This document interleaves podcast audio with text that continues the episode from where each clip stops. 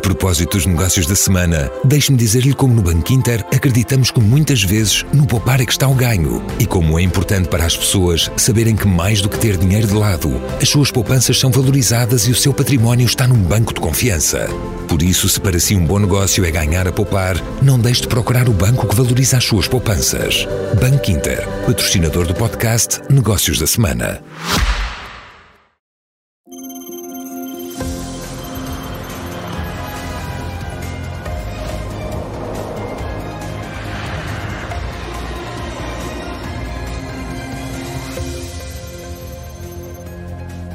Boa noite.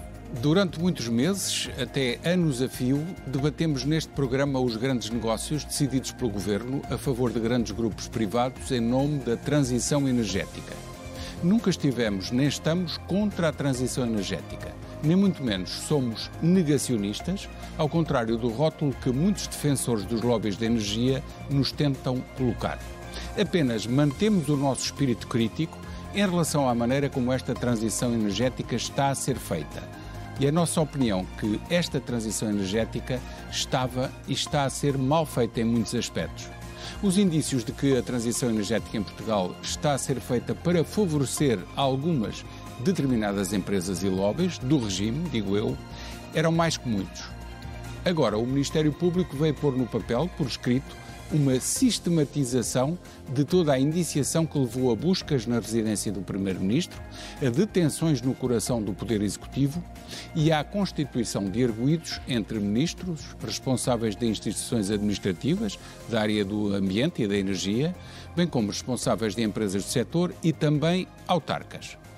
O próprio António Costa foi referido no comunicado da Procuradoria-Geral da República como interveniente para desbloquear procedimentos no contexto supra-referido. Ora, refira-se que o contexto de suspeitas nos negócios da atribuição de concessões de lítio no norte do país, subsídios para a produção de hidrogênio verde, hidrogênio verde em Sines e de favorecimento para a construção de um megacentro de dados no mesmo Conselho, são os tais indícios referidos no comunicado. Esta indiciação levou o Primeiro-Ministro a apresentar a demissão ao Presidente da República, que, sublinhe-se, foi prontamente aceite. Convidados para a conversa e para o debate nos estúdios de Passo de Arcos, Pedro Sampaio Nunes, engenheiro, empresário, gestor, foi secretário de Estado da Ciência e Inovação e também diretor de várias áreas da Comissão Europeia. Joaquim Ventura Leite, economista, foi deputado à Assembleia da República é autor de vários livros de economia e finanças.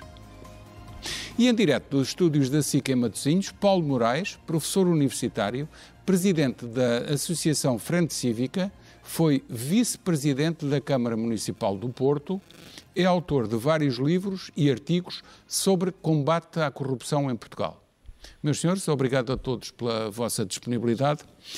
Comece por si, Pedro Sampaio Nunes. Qual é a sua um, reação, ou como é que reagiu ao ver esta, estes indícios um, aparecerem no comunicado da Procuradoria e depois, entretanto, os órgãos de comunicação social, entre os quais a SIC, tiveram acesso a esta indiciação? Ficou muito surpreendido com o que viu ou, pelo que conhece do setor, acha que aquilo era mesmo assim e já estava à espera? Olha, foi um misto de surpresa, porque de facto não estava à espera que houvesse uma situação de tal forma uh, drástica que produziu este efeito, mas, por outro lado, também isto é o acumular de muitas situações que nós tínhamos vindo já a detectar há muito tempo. Não só neste setor, mas também com uma série de uh, enfim, medidas que foram adotadas a nível do governo, com nomeações, eh, enfim, questionáveis. Eu acho que este acumular eh, produziu este efeito. Agora, uh, fiquei algo surpreendido e, e, devo dizer que alguns intervenientes que são apontados são pessoas que eu conheço, uh, enfim, não, não, não, não, não, não de uma forma íntima, mas que fico surpreso com esta situação. São pessoas que eu tinha como pessoas incapazes deste tipo de procedimento. As suspeitas sobre o ex-ministro Matos Fernandes eh, surpreenderam? Eu não conheço bem o ministro Matos Fernandes, e João não Galamba. concordo nada uh, com opiniões que ele tem no ponto de vista de energia. Certo. João Galamba, devo dizer que é uma pessoa que eu aprecio É uma pessoa que sempre foi disponível, sempre me recebeu quando eu lhe pedi, resolveu problemas que eu lhe levei e pareceu uma pessoa uh, bem intencionada e parece-me, embora discordamos de forma flagrante em alguns uh, dossiês ligados à energia, nomeadamente a questão do hidrogênio. Mas fiquei surpreendido. acho que é, um, é um, um jovem político com ambições, não se expõe a este tipo de situações. Isto pode comprometer a sua, a sua carreira para o futuro. Portanto, trata-se de indiciação, sendo verdade e, e vindo a ser confirmado, é demasiado Eu acho que nós precisamos agora de saber mais. A Justiça tem que, ser, tem que fazer o seu, o seu trabalho.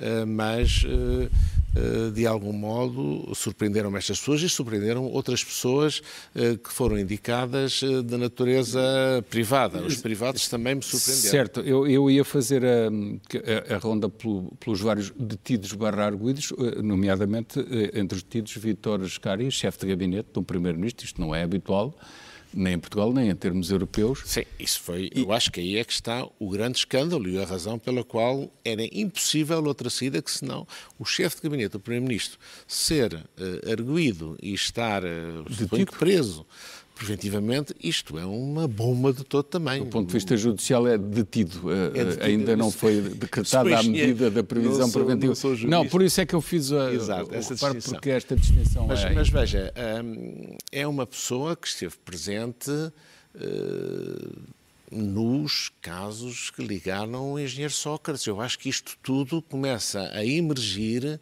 uma teia de interesses uh, que se urdiu e que não existe só no, na área de energia, mas a qual a energia uh, tem uh, propensão para existirem, porque é uma área onde se movem grandes interesses e pela sua natureza de monopólio natural em alguma das suas fases. Ou, ou pelo menos permite, do oligopólio.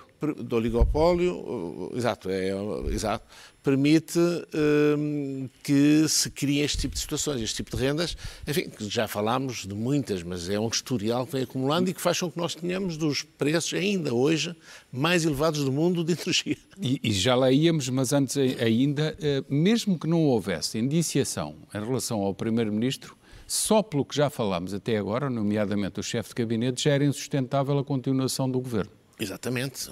Bem, é o chefe de gabinete e dois ministros. Certo, certo. E dois ministros. Ver, é... E um amigo pessoal, declarado amigo pessoal. Uh, a meu ver, é insustentável e, para bem do país e para bem dos próprios, quando mais cedo se clarificar toda esta história, melhor. E eu espero que se clarifique rapidamente.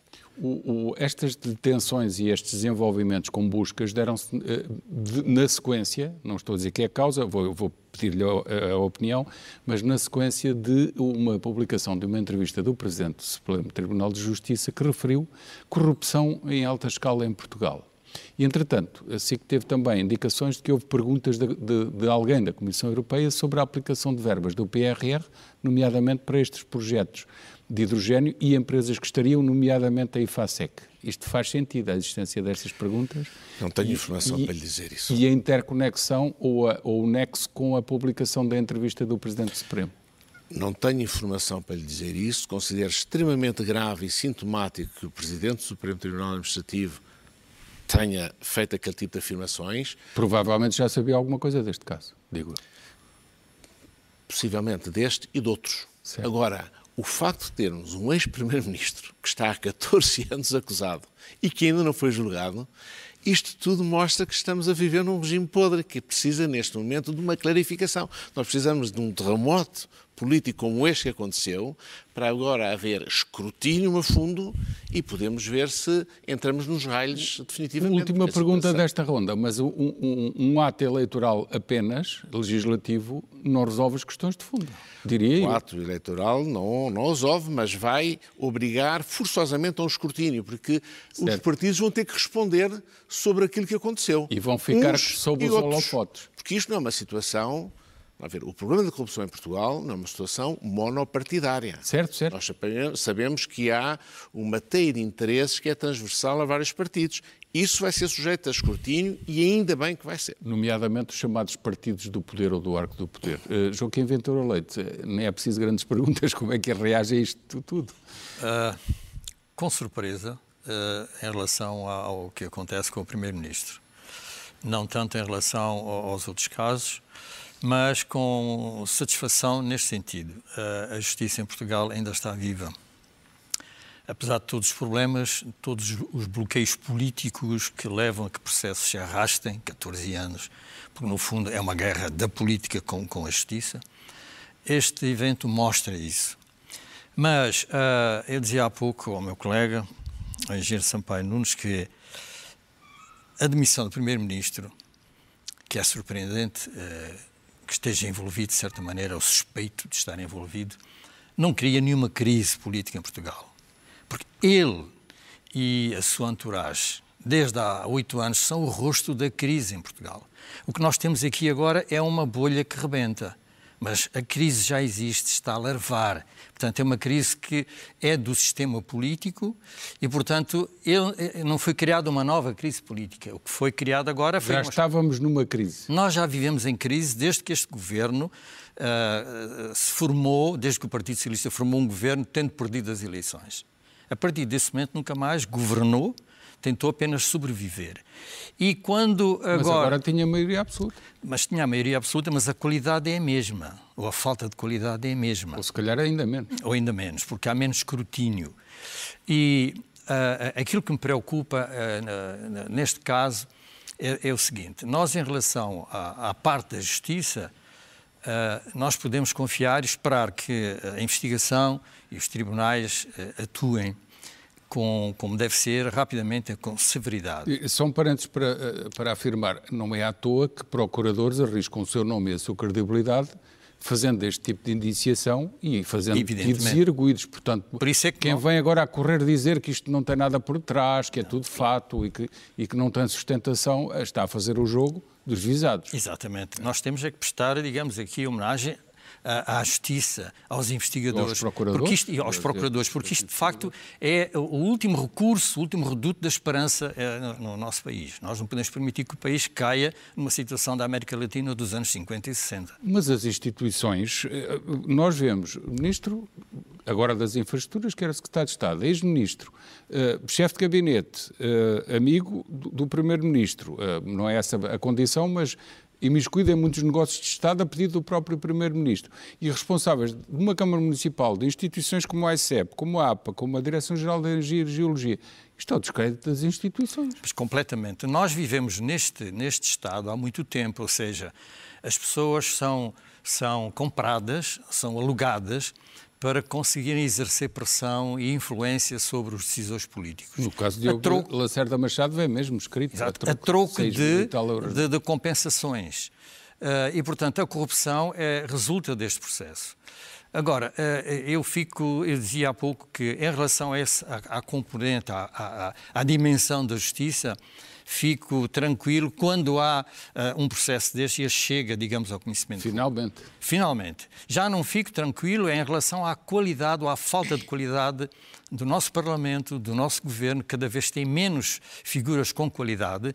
Há bocado eu comentava, cada vez que há uma remodelação uh, no Governo, os secretários de Estado, que são normalmente em número maior aos dos ministros, para onde é que eles vão? Vão para as suas empresas? Não, vão para a Assembleia da República porque não têm trabalho, não têm emprego, não têm qualificação profissional.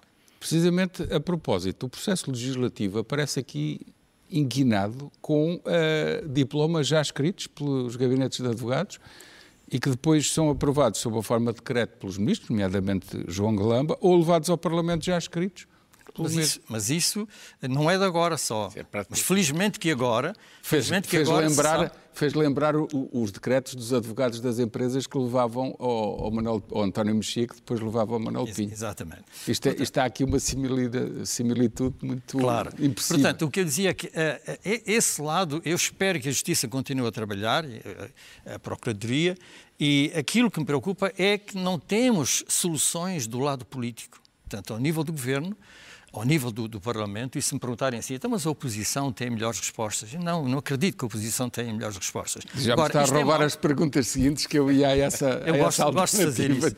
Mas, portanto, aquilo que me preocupa agora é como é que o país desperdiça tantos recursos em soluções que só servem para promover negócios e empregos Está a falar, por exemplo, políticos. do hidrogênio? Do hidrogênio. Verde, o Exato. chamado verde. Porque o hidrogênio, neste momento, no mundo, não tem interesse económico em lado nenhum. Este hidrogênio... Só teria interesse porque seria altamente subsidiado. Claro. As Rendas. empresas, as empresas só se envolvem nisto porque têm, digamos, estão protegidas por largas centenas de milhões de, de- de euros que vêm de, de- de- de Bruxelas. E dos consumidores, e dos consumidores no- que vão pagar. no pagamento final da Exatamente, isto é um negócio para elas, é um negócio bom. Expectativa. No lugar de, Expectativa de que há- vai haver uma subsidiação, porque por si só não é competitivo. Este hidrogênio não serve para nenhum processo económico, não serve para a desulfurização dos combustíveis, não serve para a produção de amónia. Mas a Galp entrou na, na- na corrida dizendo que vai substituir o processo produtivo através disto. Mas, mas- depois vai, vai-nos fazer pagar os custos adicionais. Ah, pois. Claro. Agora, o mundo não pode viver de adubos produzidos com hidrogênio eh, a este preço. Precisa de, de amónia barata. Preço que eu percebi que é, é quase 10 vezes mais que o preço da energia na, na unidade equivalente de gás natural. Portanto, neste contexto tecnológico no mundo, este hidrogênio não serve para nada.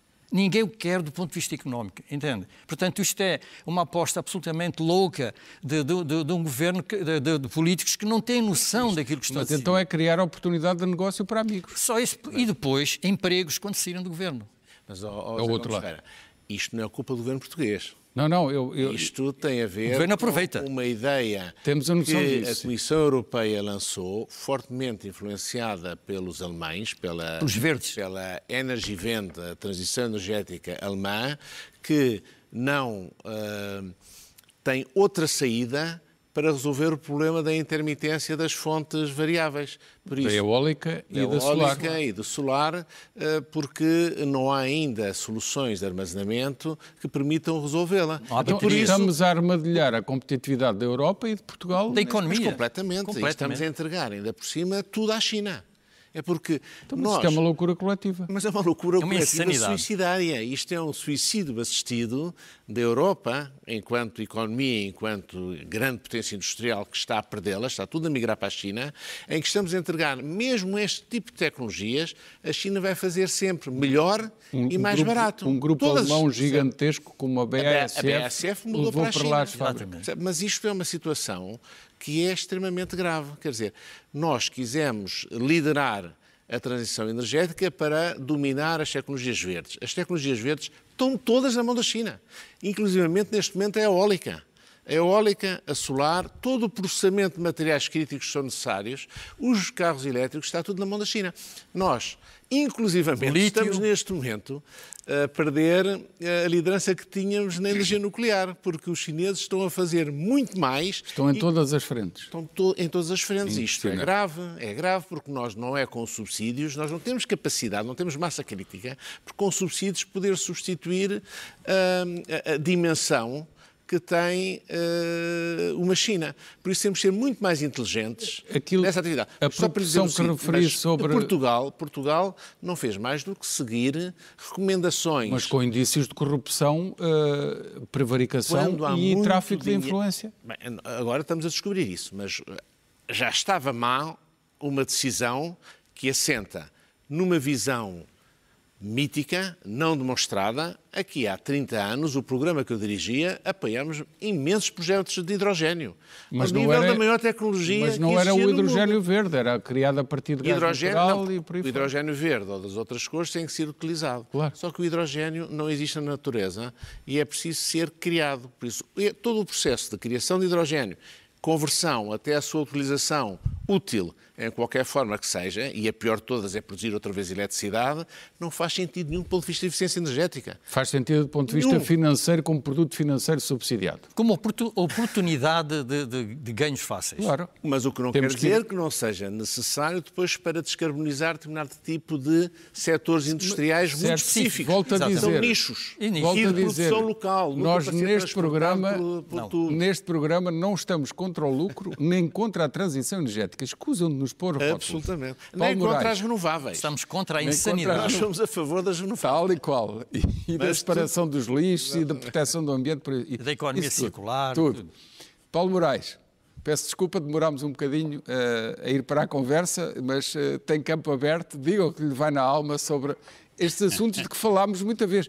Aliás, houve até uma, uma situação em que uh, o então secretário de Estado, João Galamba, e o ministro Matos Fernandes decidiram mandar, através da entidade reguladora da comunicação, uma queixa para nós passarmos um direito de resposta, que passámos neste programa e, da, e na SIC Notícias, onde boa parte das matérias já vinham referidas e afinal o tempo veio dar-nos razão, digo eu.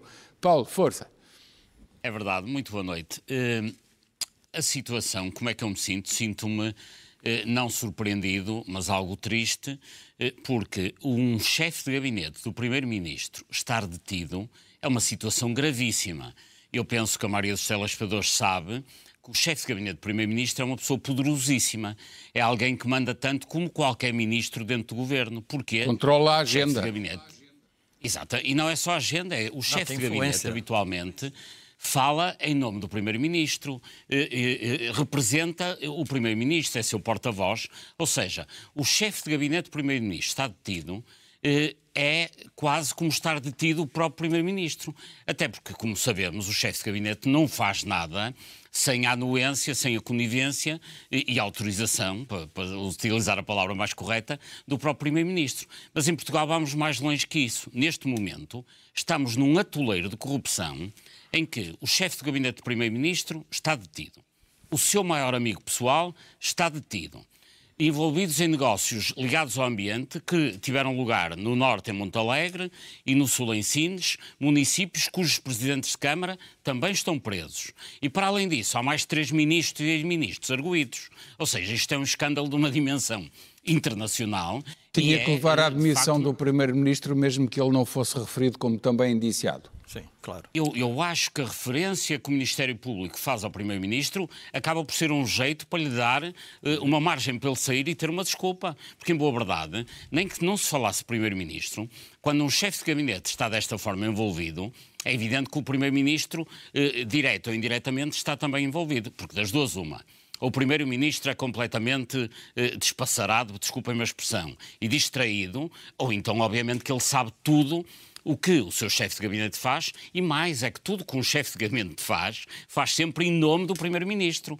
porque o chefe de gabinete não tem legitimidade política própria, ou seja, tudo aquilo que o chefe de gabinete denuncia, não denuncia, autoriza, faz ou não faz, seja qual for a sua ação, ele age em nome do Primeiro-Ministro. Então seja, posso resumir, ou, ou, ele era incompetente, ele, Primeiro-Ministro, era incompetente e não sabia, ou não é incompetente, não o conhecemos como tal e sabia de tudo estava à parte de tudo. Como é evidente. É evidente. Um chefe de gabinete age em nome do Primeiro-Ministro. É o, é o, equivalente ao chefe da Casa Civil do Presidente da República. Portanto, são, agentes que falam em nome dos seus, eh, digamos, quem os tutela, e, portanto, nós estamos numa situação em Sabem que estamos que num atoleiro pensa. de corrupção e pior é que esta gente eh, não só eh, esteve envolvida numa série de negócios na área do ambiente, como fê-lo de uma forma a vampirizar o seu próprio território.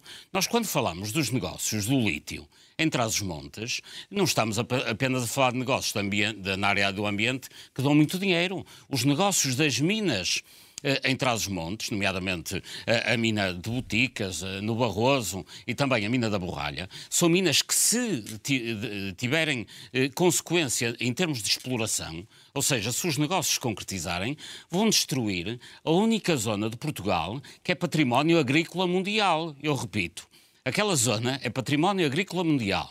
E há uns senhores que, a partir do governo, com uma série de amigos, se lembram de destruir uma parte território, porque é evidente que no momento em que houver exploração de minas naquele local, tudo que são uh, as riquezas como a carne barrosã e outros produtos vão acabar, porque obviamente vai haver uma contaminação e esses produtos acabam. E até, só para uh, dar aqui mais uma nota, uh, estas minas têm influência inclusivamente nas águas do Alto Rabagão, nomeadamente em Pisões, que vão diretamente para o Cávado e podem destruir todo o turismo no Jerez. Ou seja, estes cavalheiros eh, não andaram a, a patrocinar negócios no, aqui e além, não. Eles próprios, a partir do Ministério do Ambiente, de uma forma perversa, andaram a, a, a, a digamos, induzir negócios em Montalegre, em Sines e noutros locais, sem se importarem de destruir o seu próprio território, o território do seu próprio país. Portanto, andaram a vampirizar eh, o país. Isto é muitíssimo mais grave. Mas há, há também os outros dois do... dossiês, nomeadamente, Paulo, se me permite, a, a questão da intervenção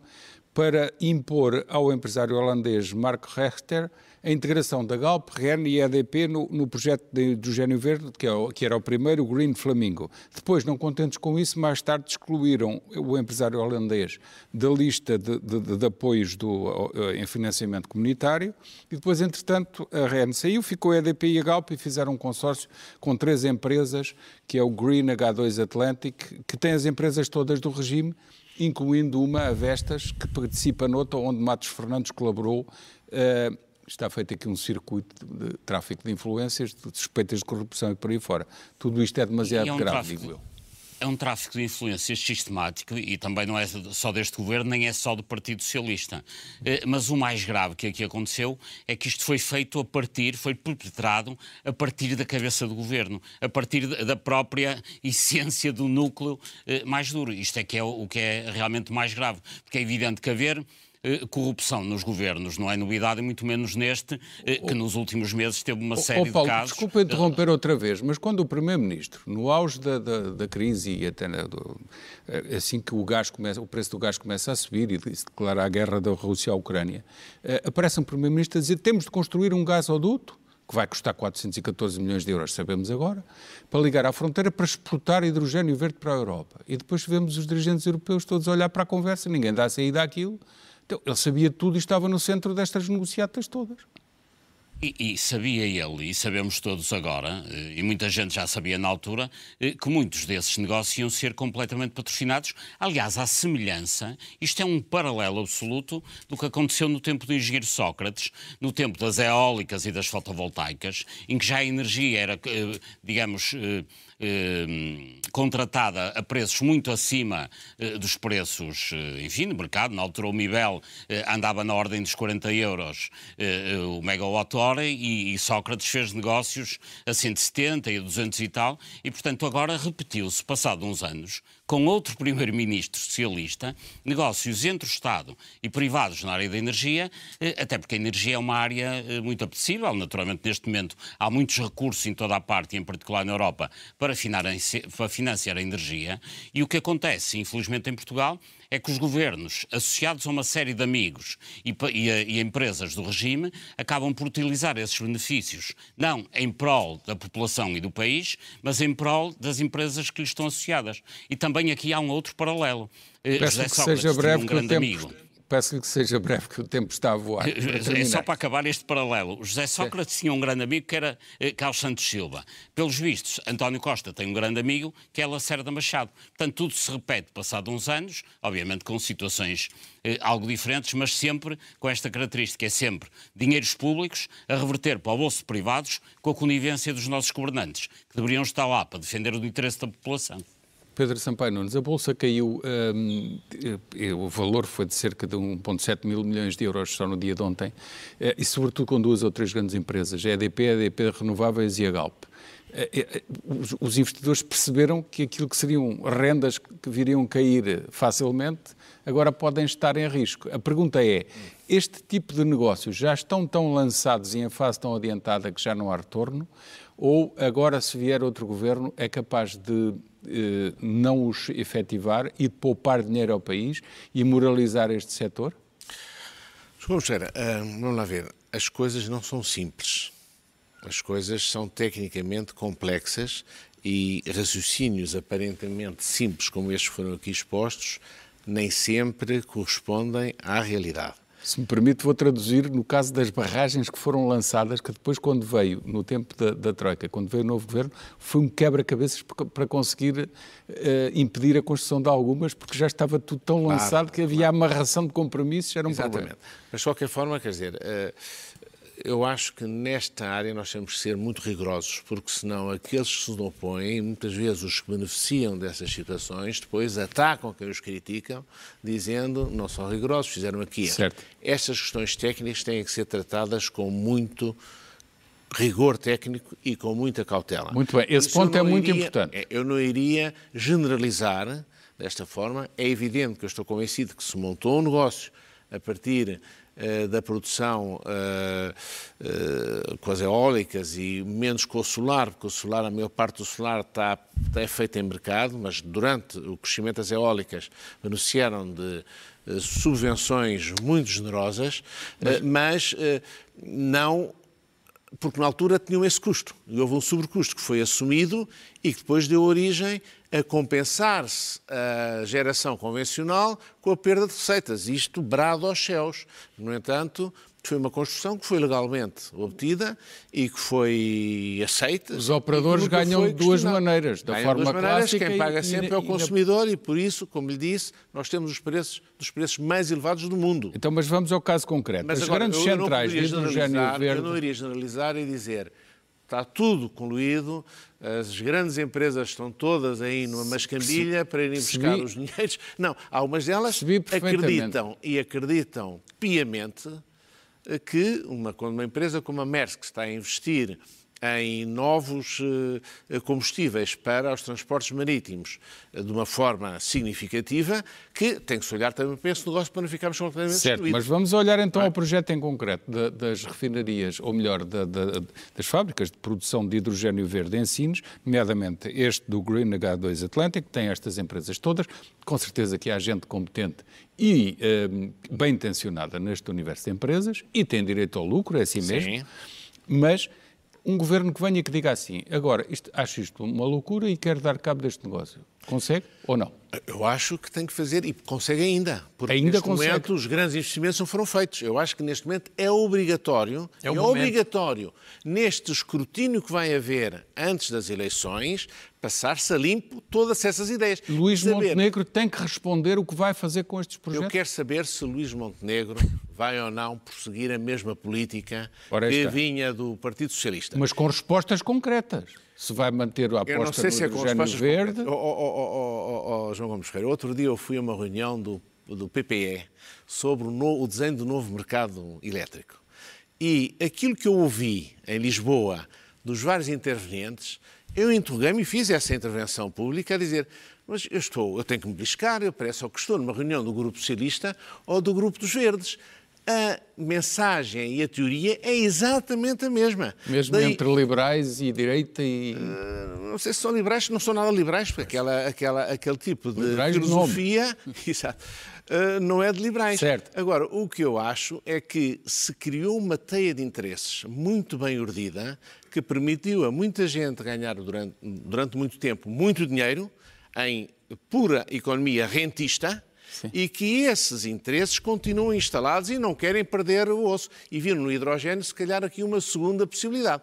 Agora, aí temos que fazer uma distinção, não podemos lançar para o ar assim nomes como Mas... grandes empresas, certo. que algumas delas têm Uh, enfim, veem que há algum negócio envolvido aí. Estão a aproveitar Mas os nomes que eu referi... Mas eu acho que a maior parte é aproveitar a probabilidade de muitos milhões que aí vêm. Os nomes que eu referi estão na indiciação. Sem dúvida, sem dúvida, sem dúvida. Ventura Leite. Eu, eu penso sim. É possível uh, uh, alterar estes negócios e alguns não os deixar concretizar eu penso e moderar que esta... alguma coisa há de ser, há de ser possível. Agora, aquilo que para mim era o mais importante era que deste processo de mudança política uh, o próprio Presidente da República tomasse a iniciativa de exigir a constituição de, um, de uma comissão de inquérito, de avaliação a todo este processo e para informar os portugueses sobre tudo o que se passa em matéria de transição energética, em que capítulos ou domínios é que os governos portugueses podem apresentar alternativas, Isso em que áreas que é que se mesmo, limitam. Terá que ser mesmo uma entidade independente, não pode ser um Parlamento dominado. Não pode ser um Parlamento, não pode ser com aquelas ser comissões, aquelas comissões típicas de, de, deputados, não é com esse. Tem que ser um organismo independente, com peritos eventualmente internacionais, que elaborem para o país um livro branco sobre todos estes negócios ruinosos e que efetivamente destroem riqueza e destroem o futuro do, do, país devido à incompetência, já não falo da corrupção, à incompetência política pura e simplesmente. E que alertem o país e os portugueses que os governos portugueses não têm necessariamente que fazer tudo aquilo que são recomendações de Bruxelas. Podem apresentar alternativas. Há dias estive aqui e disse-lhe que se nós quiséssemos reduzir as emissões de CO2, poderíamos, por exemplo, investir nos transportes. Ao investirmos nos transportes, nós retiramos, podemos retirar um milhão de viaturas, um milhão e meio de viaturas da, da, da, das estradas. Temos muitas viaturas. Isso equivale à produção de um ano de todas as eólicas e solares no país. Hoje, hoje já não temos tempo para ir a, a, ao pormenor dessa proposta, ficou uh, já feita. Não, mas eu penso que o próximo governo tem que fazer essa, certo. tem que ter essa, esse auxiliar. Estamos mesmo no fio, eu peço desculpa, Paulo Moraes, para terminar, uh, o que é que vai acontecer? Uh, vai haver uma mudança mudança de governo, eh, certamente, agora de partido pode não acontecer. Eh, como é que se pode obrigar a definir e a explicar aos portugueses este, eh, todos estes dossiês que são altamente complexos? Ficou aqui bem claro na nossa conversa. Não, não podem ser vistos de forma eu, simplista. Como é que politicamente rápido, se obriga a que um candidato a primeiro-ministro agora explique o que quer e ao que vem em pouco tempo que tem nas eleições? É a oportunidade do Presidente. E, e, é muito pouco tempo. Em primeiro lugar, eh, relativamente a toda esta matéria que temos estado aqui a falar, as pessoas estão sob suspeita, mas os negócios também estão sob suspeita. Portanto, é importante que as pessoas sejam investigadas e parte destes negócios sejam eventualmente anulados e as concessões que foram eh, feitas eh, devem ser, pura e simplesmente, resolvidas, eliminadas, se for esse caso. Relativamente ao futuro e às eleições que aí vêm, se não houver, da parte do Presidente da República e da parte dos maiores partidos, atenção às causas que nos trouxeram aqui, porque a consequência é um processo político eleitoral que vem aí. Mas a causa são os casos sucessivos de corrupção que nos trouxeram até esta situação. Portanto, mais do que intervir nas consequências, há que intervir nas causas, porque se tal não acontecer, o que vamos ter nas próximas eleições é os partidos do centro democrático que estão, digamos, carcomidos pela corrupção a perder eleitorado e os partidos mais populistas e perigosamente populistas a crescer. Portanto, se não quiserem uh, resultados uh, uh, elevados por parte das forças populistas nas próximas eleições, tem que haver um pacto em que os maiores partidos, terminar, com o patrocínio do Presidente, eh, se comprometam a combater de facto a causa de tudo isto, que é a corrupção que graça de forma a larvar na democracia portuguesa. Meus senhores, foi uma conversa excelente, interesse público, serviço público, penso eu. Muito obrigado pela vossa disponibilidade e aos espectadores, muito obrigado pela vossa atenção. Só uma nota final: tenho aqui um livro na mão que é de João Abel de Freitas, do professor João Abel de Freitas, das edições Colibri a energia na União Europeia, política errática e de conflito, isto vem, vem a propósito, eh, na União Europeia esta transição energética está a provocar muita polémica, como estamos a ver, fica a recomendação de leitura. Muito obrigado pela vossa atenção, até quarta-feira, tenham uma boa semana.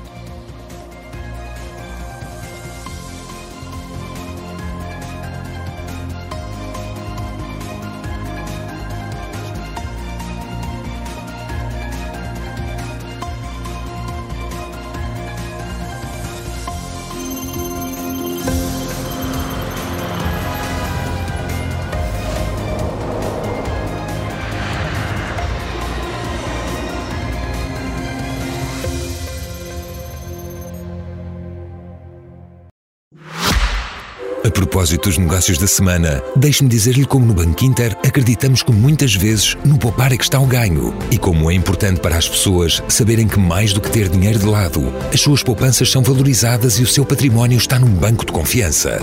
Por isso, se para si um bom negócio é ganhar a poupar, não deixe de procurar o banco que valoriza as suas poupanças. Banco Inter, patrocinador do podcast Negócios da Semana.